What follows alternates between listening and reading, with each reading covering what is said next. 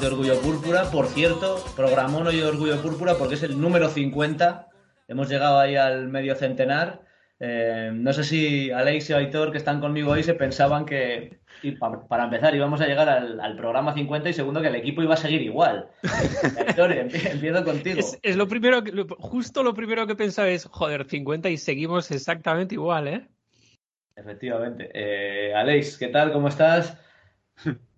Pues sinceramente esperaba estar mejor a estas alturas de la temporada, pero al final somos los Kings. Eh, somos los Kings para lo bueno y para lo malo, porque incluso hoy que va a ser un programa un poco diferente, eh, vamos a hablar un poco menos de lo deportivo y un poco más de temas económicos, eh, porque Aleix, la, la, última noticia, aunque quizás el aficionado medio no lo, haya pasado por alto, no, no, se haya dado cuenta, no sepa de qué va, relaciona a Fox con uno de los temas económicos del momento, como son las NFTs. ha habido lío y para bien o para mal, a mí me sorprende que no se haya dado más bombo. Eh, no sé si te atreves a entrar directamente tú y contarnos qué ha pasado. Sí, porque ha sido un poco, un poco extraño, porque al final mm, es un tema que le hemos dado muy, muy poca importancia y es incluso una posible estafa si al final en, en verano no, no a tomar el proyecto. Y es que Fox activó en el 15 de enero eh, su propia NFT que se llamaba Suipa de Fox y acabó ese mismo proyecto un mes después, a finales de febrero más o menos, sin decírselo a nadie. Era un proyecto que había conseguido un millón y medio de dólares, que no es poca cosa, y tenía más de 100.000 seguidores en su canal de Discord. Nada menos. Eh, Aitor, por poner un poco en contexto también a la gente, que no deja de ser un concepto novedoso, ¿qué es NFT? ¿Qué se pueden hacer? ¿Para qué sirve? ¿Cómo funciona? te dejo que des respuesta un poco a, las preguntas que consideres. al examen, ¿no? Eh, todo el mundo cogiendo ahora mismo libreta y... Por favor. NFT, a ver, para empezar, yo no soy experto en el tema y, también te voy a decir, menudo marrón me has pasado porque ahora es fuera del, del pod ha dicho Alice, va a venir alguien que entiende y nos va a decir, pues sí, no, me, va a decir a mí en concreto. A grandes rasgos, NFT a muy grandes rasgos es eh, arte que se vende a través de internet es muy a grandes rasgos para que lo entienda mi suegra, por ejemplo, ¿vale? Que se lo tuve que explicar en Navidad, porque no veas la Navidad. Eh, arte que se está vendiendo a través de internet y que se compra a través de Bitcoin, no con dinero eh, que podamos tocar todos, a través de los llamados Bitcoins, que yo creo que todo el mundo lo habrá oído se invierte en estas piezas de arte digital, que puede ser de todas las maneras. En este caso, por ejemplo, el de, el de, Aaron Fox es muy parecido a uno de los famosos, que si habéis visto unos monetes que venden en diversa, con diversas ropas y demás. Eh, son unas ilustraciones eh, cuadradas que se venden. En este caso, Fox era el motivo, obviamente, un zorro, que él vestía de determinadas eh, formas y que la vendía a cambio pues eh, de unas becas supuestas para, para su universidad, que aparte así la promocionó también, que eso también habría que hablarlo porque no sé hasta qué punto la universidad está metida en este tema. Y, otras posibilidades como acudir, a, a partidos, All Stars y demás. O sea, es un, una especie de mercado que, viniendo de alguien que acaba de firmar un, gran contrato en la NBA, eh, cuesta pensar que, alguien se meta por el riesgo que conlleva también. Sí, porque a mí, sin tener demasiada idea en el tema, lo primero que se me ocurre es eh, qué necesidad tiene una persona normal o por qué una persona cualquiera eh, compraría NFTs de Fox, por ejemplo, Aleix no sé, me, van a regalar una camiseta, voy a tener entradas para ver el partido, realmente voy a tener, por ejemplo, creo que hay mucho tema relacionado con, la, con los NFT, con imágenes, eh, tema ilustraciones y todo este tipo de cosas. Eh, ¿Para qué me sirve comprar una, NFT con una imagen de Fox si puedo ir al ordenador y hacerle imprimir pantalla? O, botón derecho, guardar imagen. Pues eso es una buena pregunta. A ver, como decía Hitor, sí que es cierto que mm, comprando un NFT de Fox a lo mejor podías ir a un partido o, lo que decía de una beca para su universidad. Pero es que al final aquí ya es entrar en un tema complicado porque no somos expertos y estamos fuera de este mundillo, pero es que yo sinceramente no me compraría nunca un NFT que no me diera algo a cambio. Simplemente tener una imagen de arte, que al final es la típica broma que se hace en Twitter, de hacerle una captura y te la vuelves a poner de perfil tú, es un poco tontería, al menos en mi opinión. Sí que es cierto que hay redes sociales como por ejemplo Twitter que han activado galerías de, NFTs que tú mismo puedes vincular tu cuenta y ponerte la imagen de, ese NFT directamente. En el caso de los NFTs de, Aaron Fox, los Suipa de Fox, cada NFT costaba 0,085 Ethereum. Un Ethereum en el, momento que salió la, moneda de Fox, ahí la moneda, el NFT de Fox, estaba valorado en, 3, en 3.100 dólares, que al cambio, es decir, si contamos el 0,085 entre 3.100, serían 250 dólares por cada NFT. Eh, no sé si la gente habrá cogido papel y boli, Aitor, pero... hay, que, hay que tener además en cuenta lo más importante de toda la movida de los NFT, yo creo que es que tú te haces, digamos, el propietario único de esa obra no tienes, digamos, sigues sin ser em, el creador, como se, como se puede decir, esta obra es mía, pero sí que la posees, recibes como una especie de recibo único por la, por la obra que has comprado.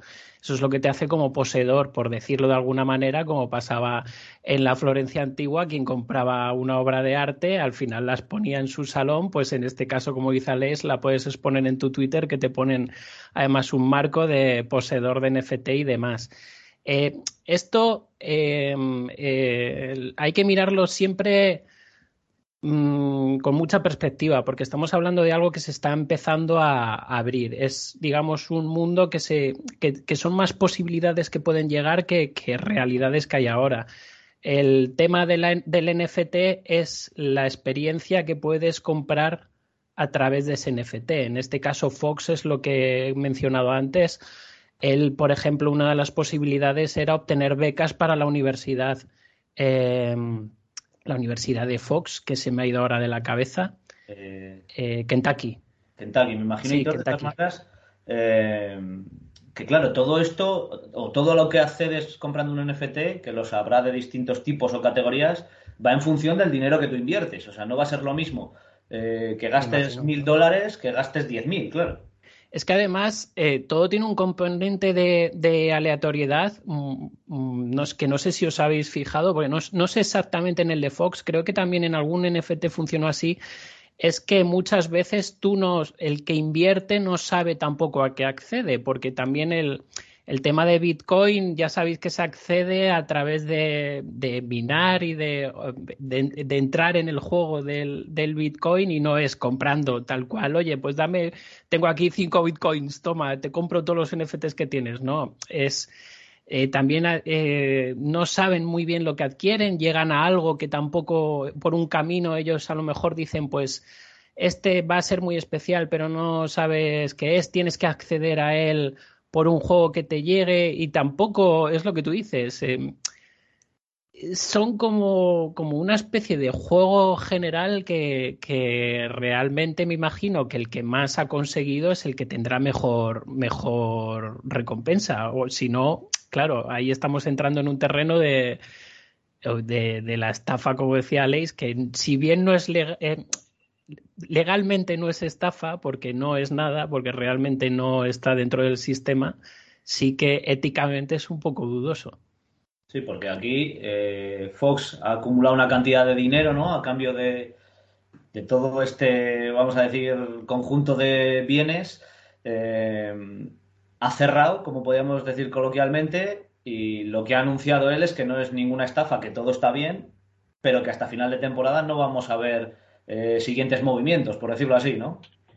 Sí, porque según ha comentado él, no va a devolver el millón y medio de dólares que, ha sacado entre él y sus inversores por estos NFTs, pero sí que es cierto que, según él, va a dar una camiseta firmada a los que hayan comprado un número determinado de NFTs, que hasta el momento se desconoce el número o si la va a dar, porque al final, si es como él dice que va a ser, que va a continuar el proyecto en verano cuando tenga más tiempo y deje de jugar, veremos a ver qué hace, pero claro, ya de por sí, en un solo NFT te estás gastando 250 dólares. mientras que una camiseta firmada tú vas a comprarle y te cuesta 100 dólares. Ya tendrá el valor, el valor que le quieras dar, sentimental, si Fox es tu ídolo, si te gusta, pero claro, al final se queda como muy, muy pequeño. A mí la primera pregunta que se me ocurre, Alex, con eso que me has dicho es, Fox ha ganado un millón y medio, vamos, ha ganado. Eh, toda esta inversión de la gente en sus NFTs le han permitido sumar un millón y medio de dólares. Mi pregunta es, ¿qué necesidad tiene un jugador de la NBA de meterse en un tinglao así, cobrando 25 o 30 millones de dólares al año? Entiendo que lo hace también por su marca y, porque, bueno, es entre comillas un poco la moda y hacia donde puede ir el futuro más o menos cercano, pero al final eh, tendría que ponerlo en una balanza y ver si compensa el posible marrón en el que te puedes meter respecto al dinero o lo, que puedes conseguir. Claro, es que al final hablamos de un jugador que en verano pasó a cobrar un contrato máximo, que no es poca cosa, y que en las anteriores temporadas tenía un buen contrato de novato. ¿Hasta qué punto lo necesitaba? Pues sinceramente yo con lo que cobra no hubiese entrado en ese mundo, pero sí que es cierto que a él, por lo que se puede ver por sus publicaciones en Twitter y demás, se nota que le gusta y a lo mejor quería hacer un proyecto para llegar a más gente, para adquirir notoriedad, porque estando en Sacramento siempre vas a ser un jugador de bajo perfil por muy bueno que seas, a no ser que lleves al equipo a la gloria. Y al final, quien tiene dinero quiere más dinero. Eso siempre ha pasado. Nosotros queremos más dinero y él quiere más dinero y pues ese millón y medio de dólares pues para, para él y para los inversores que le han dejado. Eh, Aitor, aquí eh, se cierra, esperamos a verano, pero al final esto eh, para el gran público quizás es más fácil ver este tipo de inversiones como si fueran las tradicionales acciones o planes de pensiones, fondos de inversión y este tipo de cosas. Mm. pero claro, el, el riesgo en, en, cuanto a las criptomonedas o incluso el valor de los NFTs yo diría, sin ser ningún experto, que es incluso mucho más volátil, ¿no? Mucho más difícil de controlar, expuesto a mucho más riesgo.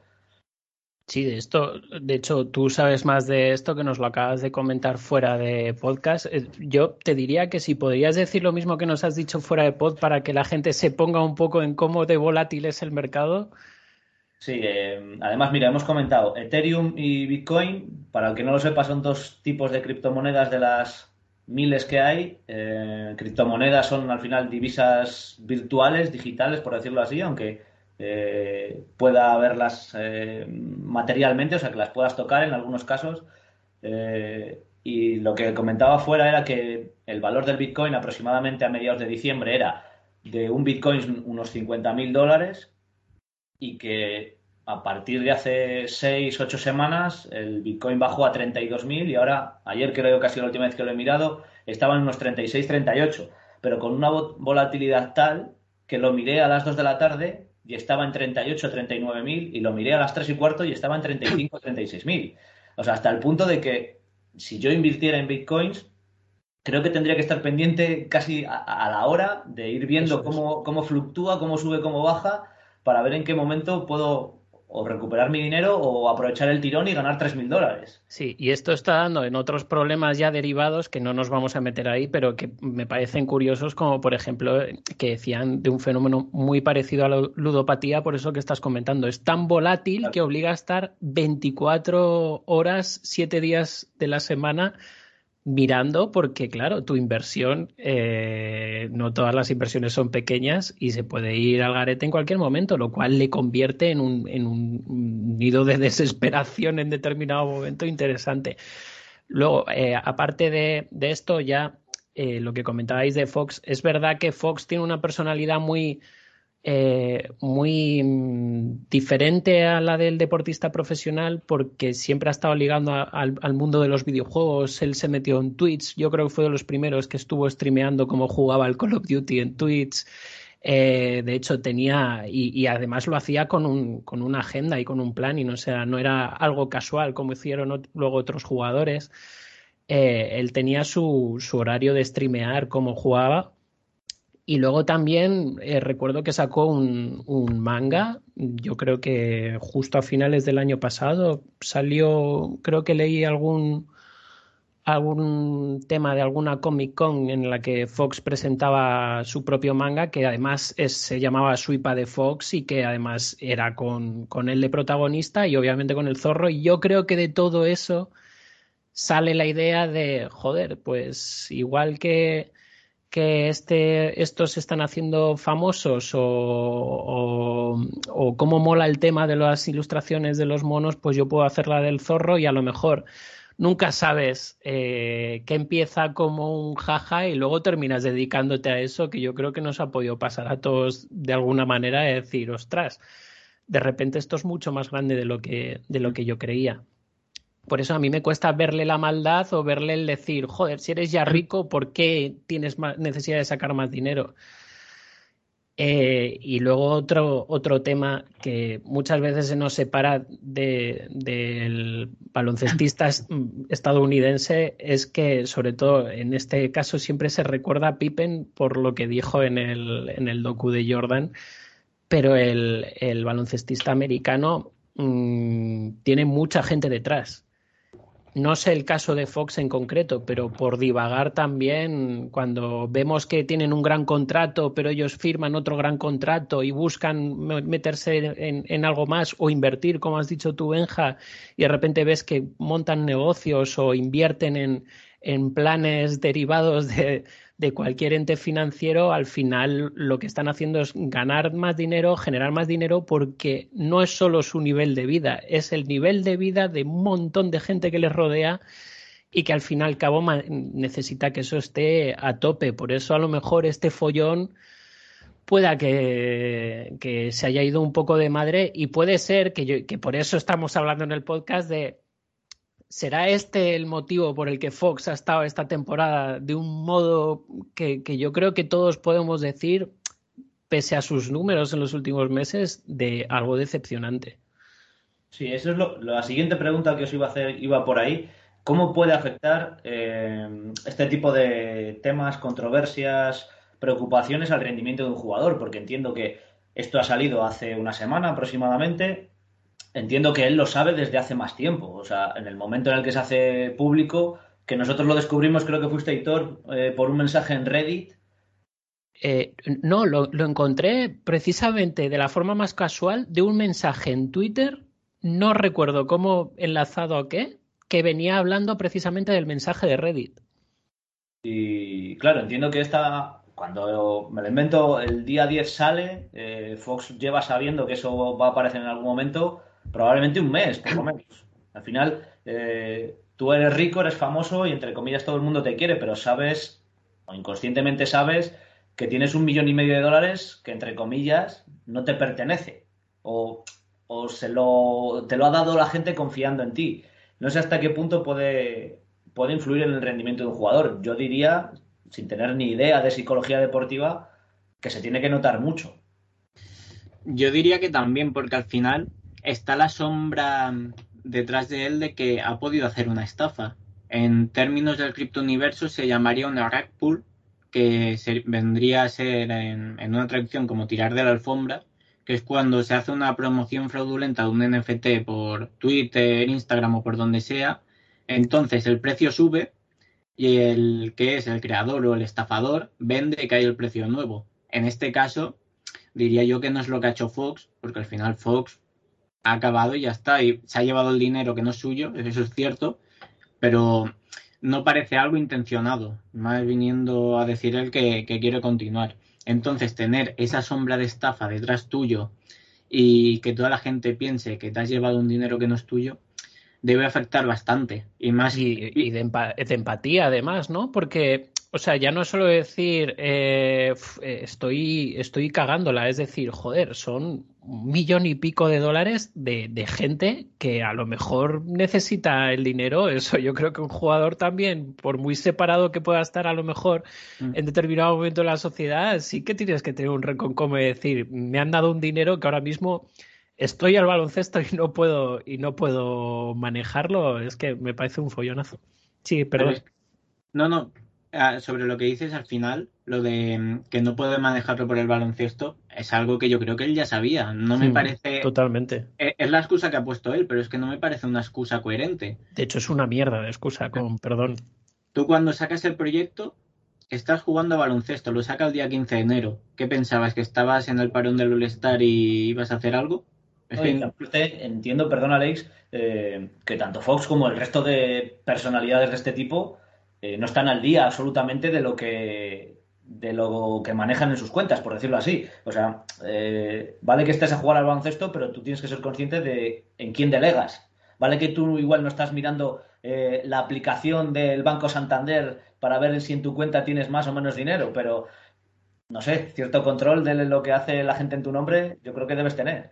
Claro, es que al final, cuando tú creas el proyecto de, este NFT, entiendo que Fox tiene un equipo detrás, alguien que lleva el proyecto. Sinceramente, yo el tiempo que debe dedicar Fox a esto lo veo con el 0,001%. Que estás ahí para ver el precio, comprar si quieres y ya está, y hacer promoción. Pones tu cara y tienes a alguien que al final es el que va a fichar al dibujante, al que lleva esto y al otro. Sinceramente, para acabar con un proyecto así y llevarte tanto dinero, me parece una excusa muy, muy mala. Eso, eso que ha dicho Alex es, me parece, me parece clave y, y yo no lo he encontrado y lo estuve buscando. Lo que pasa es que no me he puesto a buscar como un periodista debería hacer, me he puesto a buscar como un usuario random mientras va al baño. Pero eh, detrás de todo esto, no me creo que Fox haya montado un Discord y haya dicho, mira, unos dibujines que he hecho con mi amigo aquí, eh, Michael, que es vecino mío, y lo voy a poner. O sea, detrás de todos estos movimientos hay agencias de comunicación, agencias de comunicación que dicen, nos vamos a dedicar única y exclusivamente al mundo del blockchain y del NFT. Y, además es que ya, ya están existiendo aquí mismo en, en España, ya están eh, existiendo agencias que se dedican única y exclusivamente a esto. Me cuesta pensar que detrás de todo esto no haya una agencia que sea la que vea también en el jugador el decir, pues mira, nos puedes dar el nombre o detrás de ti hay una marca. No me extraña, no me extrañaría que en Sacramento haya alguien que haya dicho, vamos a usar a la estrella de los Sacramento Kings para crear un universo de NFT, porque me parece de verdad un reclamo bastante incluso legítimo, puede ser perfectamente.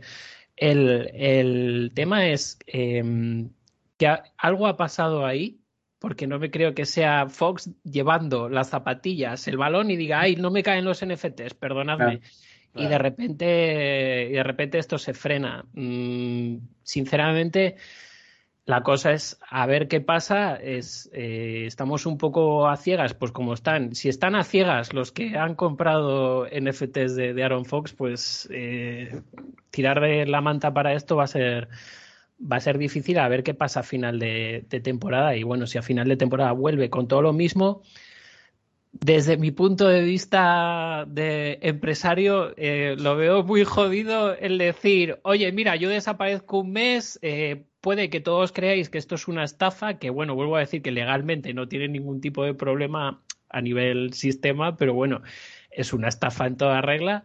A ver quién va a invertir en, en agosto cuando te venda otro zorrito en otra ilustración y diga, bueno, ¿y vas a volver a desaparecer? Es que en, en verano está muy bien hacerlo, pero cuando vuelva la temporada, ¿qué te vas a dedicar? Porque la excusa por la que la has dejado va a volver a ser esa excusa.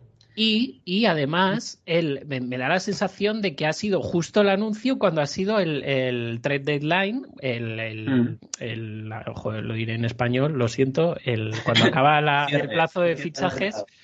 Eh, y, dio la sensación de decir, mira, eh, la temporada se acaba, vamos a intentar dar un empujón final, eh, viene Sabonis, viene tal, y déjate tú de tus mierdas y céntrate, porque por lo visto en los últimos seis meses ha sido un poco a remolque. A ver, vamos a ver si para el último estirón te centras solo en baloncesto y te sale Fox y te dice, mira, me voy a centrar solo en baloncesto. Y dices, ¿hasta qué punto te ha afectado esto y hasta qué punto no es una pantomima que estemos todos en Twitter eh, diseccionando los juegos de Aaron Fox cuando realmente a lo mejor ni él tiene puesta la cabeza en sus partidos y dices, yo creo que es que aquí está abierto pero no funciona aquí sus tiros y resulta que el tío te viene con un millón y medio de dólares a las espaldas de gente que ha invertido en algo que él no puede satisfacer en este momento.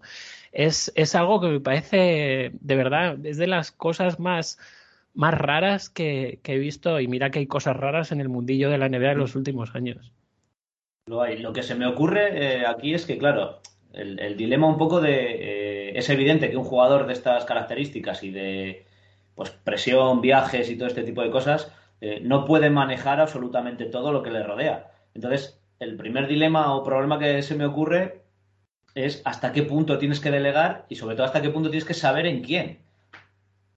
Es que claro, quizás ha sido un problema de en quién delegas, porque sí que es cierto que se le han marchado inversores, según se comenta, pero es que sinceramente no hay por dónde pillar la excusa.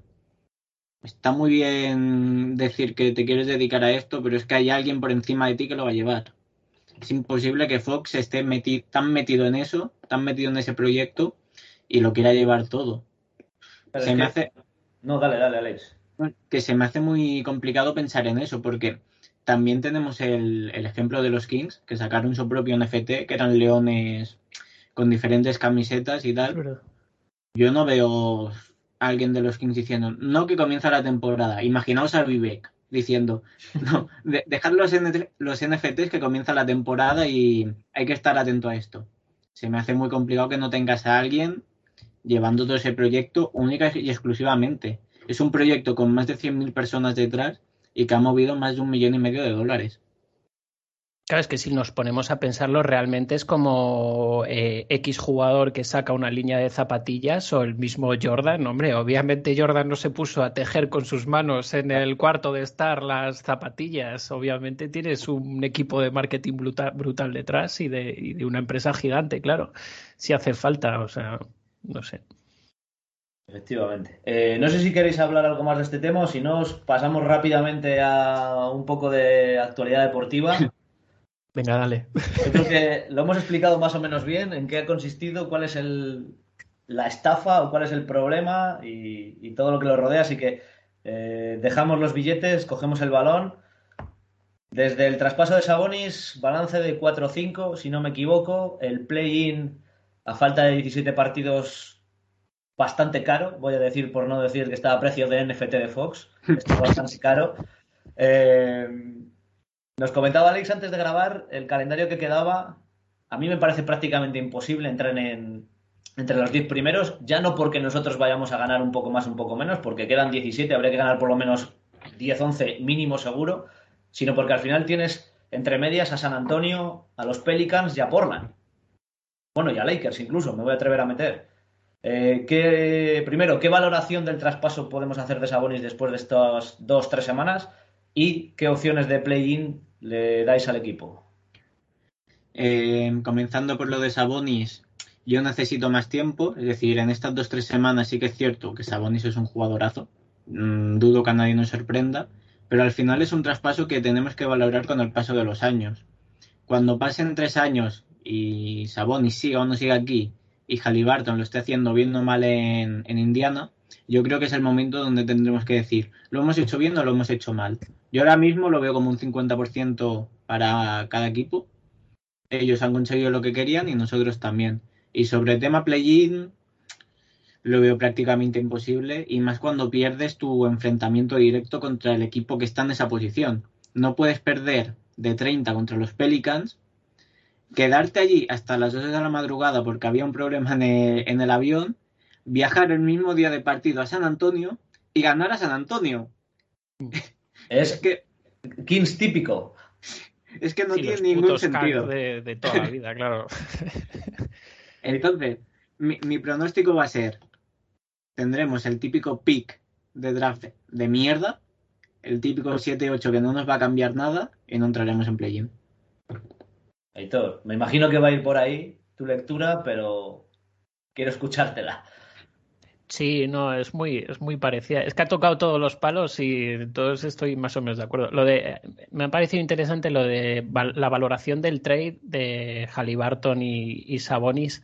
Yo creo que hay que considerar también que a veces ambos equipos ganan. Lo que pasa es que el tema de Sacramento Kings en este traspaso es que la pérdida emotiva, emocional y que no tiene nada que ver con el baloncesto es grande. O sea, tienes a un chaval que se había ganado a la afición y que lloró cuando le dicen que se vaya, cuando todos le estamos diciendo, no, vete y sé feliz. y él se pone a llorar diciendo, yo me quería quedar ahí. Y esta semana han salido unas declaraciones diciendo que si alguien iba a reconstruir ahí era él. Y claro, ahí son, hablamos puramente de sentimientos y de cosas que no son tangibles, pero sí emocionales y que son muy difíciles de valorar. Obviamente ha sido una gran pérdida, pero a nivel deportivo yo creo que es un 50% claro en el que ambos equipos ganan. Eh, nos viene algo fundamental y muy importante como es Sabonis, porque no teníamos nada en la zona, absolutamente nada. Es verdad que todavía seguimos teniendo un agujero muy grande, pero bueno, ya Sabonis es un punto para reconstruir interesante. El tema con la reconstrucción, yo sigo diciendo lo mismo. De nada me valen los jugadores si no hay un proyecto desde el banquillo yo no puedo valorar una gran plantilla que no sé quién la va a entrenar el año que viene. Sí, tenemos a Sabonis, tenemos a Fox, como si fichan a, yo qué sé, dime a Kawhi Leonard, pero ¿y quién va a manejar esto? ¿Quién va a jugar? Eh, eh, ¿Quién va a hacer que jueguen? ¿Quién, ¿Cómo van a hacer que jueguen? Y entonces ya podremos valorar. A mí así me es difícil. Lo del play-in, pues me parecía ya un poco coña, el decir, no, vamos a por Sabonis porque vamos a por el play-in. Yo creo que ya lo dijimos, pero era en plan no va a dar tiempo. Tampoco os queméis. O sea, haced los traspasos que queráis, pero vamos a ir muy con pinzas. No, no llegamos. Y, claro, si luego llega el día de Pelicans, que es que ha sido, llevamos 10 años tirando por lo bajo en la que todos los días que hemos necesitado ganar contra un equipo, iba a decir de mierda, y, y nosotros no somos los indicados para decirlo. De nuestro nivel. Y menos, claro, es alguien de nuestro nivel eh, contra Pelicans en este caso, cada vez que tienes que ganar, pamba, hostia, pero con la mano abierta de 30 y dices, somos, somos una mierda. Y cuando ya es, sabes que, que, eres una mierda y que no vas a hacer nada, de repente es como dice Alex, que te llegan descalzos eh, con 800 kilómetros andado a las espaldas, es, eh, con, con, Metu eh, medio ahogado y de repente te dice no, ganamos a los Spurs y espérate no ganemos a uno de los de arriba que no esperáis.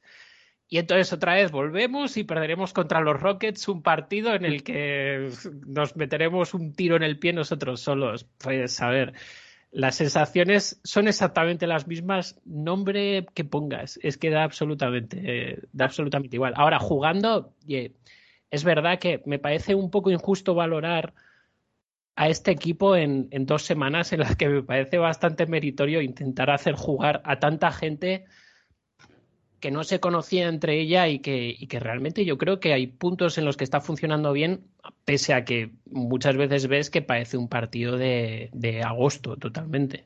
Sí, porque, eh, y con esto lo dejamos, eh, de los 9-10 de la rotación, más o menos, de estos partidos después de los traspasos, al final hay cinco jugadores nuevos que están jugando mm. bastante. Sabonis, Lyles, Holiday, Jeremy Lamb y Di Vincenzo son cinco que están en la rotación. Prácticamente el único que no ha jugado ha sido Josh Jackson, que creo que ha jugado 5 o 6 minutos en total. Eh, os pido el último comentario sobre el resto de nuevos y lo dejamos aquí. Pues Di Vincenzo es agente libre que yo creo que continuará. Justin Holiday también y Sabonis también. Yo creo que son los que van a continuar la próxima temporada. Y ya sabemos que al final Josh Jackson venía para cuadrar salarios. Bueno, también va a continuar Trey Lyles que tiene contrato. Pero es eso, que Josh Jackson es el único así que no está jugando y que vino para cuadrar con lo de Marvin Bagley, que me extrañó mucho que no se le cortara, habiendo cortado antes a otros con un contrato más largo. Y, y el que queda, Jeremy Lamb, yo creo que al final tendrá una oportunidad en un equipo más grande. Sí, sí, básicamente es la construcción, digamos que fue una construcción prácticamente lo que hizo McNair de, la temporada que viene a expensas de, si se puede conseguir algo, algún retoque por ahí, pero yo creo que la columna Sabonis de Vincenzo, que además ya lo había querido anteriormente y desde que ha venido yo le veo, le veo metidísimo y muy en la dinámica que teníamos, por ejemplo, con Halliburton. Yo le veo muy a tope, en defensa muy comprometido y bastante metido. Yo creo que es una buena oportunidad para él, pero claro, El tema con todos los nuevos que han venido, yo estoy bastante contento más o menos con cómo está funcionando todo dentro de lo que se les puede pedir. Pese a sus malas cosas, ya sabemos que si Sabonis no defiende bien el aro, que si no tenemos tiro, que es algo que es verdad que, que por ejemplo, Jorge, que hoy no está, pero está muy preocupado con el tema de sin Fox y sin Sabonis tirando, a ver quién cojones tira, porque antes teníamos al menos a Buddy Hill y ahora Ahora realmente no tenemos ningún tirador y no somos los que mejor tiramos precisamente. Es que es curioso porque por Halliburton hemos ahí, por Sabonis hemos dado a los dos jugadores que mejor le vendrían. Sí. sí. bastante ágil. Sí, al final necesitamos a, alguien que abra un poquito el campo porque es que nuestro juego esencialmente, sobre todo yo diría que a partir de ahora es el pick and roll, que Sabonis es un mm. sobresaliente haciendo eso con, con Aaron Fox, que precisamente su punto fuerte es entrar al aro. Eh, y bueno, a partir de ahí a ver, a ver cómo construyen. Mm, eh, yo vuelvo a decir, yo creo que he mandado ya 50 privados a Magner, eh, fichado un entrenador, o al menos dime quién es ya, por favor. En fin, eh, pues chicos, lo dejamos aquí. Tienes que volver a Les a dar la murga con, con, Becky, por favor. Ahora mi, mi objetivo va a ser Kenny Atkinson. De, Atkinson no pongas fotos, por fin. me imagino a Magner en su casa mirando Twitter y diciendo, joder, el pesado este desde España hace mucho que no me menciona ni me manda fotos de Becky Hammond ni de nadie. También te digo, menos mal porque estaba ya cansado buscando fotos. Eh, pues nada, chicos, seguiremos atentos a ver si eh, hay opciones reales de play-in, si lo jugamos o no. Si no lo jugamos, estaremos atentos al draft y además eh, siguiendo un poco la actualidad de todo este tema controvertido de Fox, a ver si el baloncesto es la excusa o después de, que acabe la temporada sigue estando el tema en el candelero. Así que nada, eh, muchas gracias, programa 50 y nos vemos en el próximo.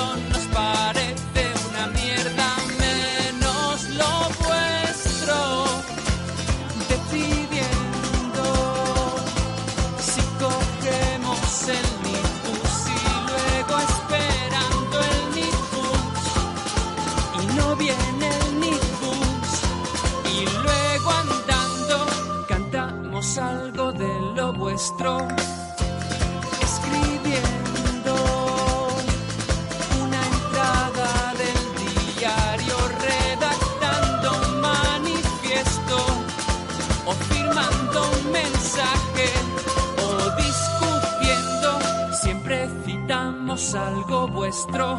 Si nos sacáis disco, vamos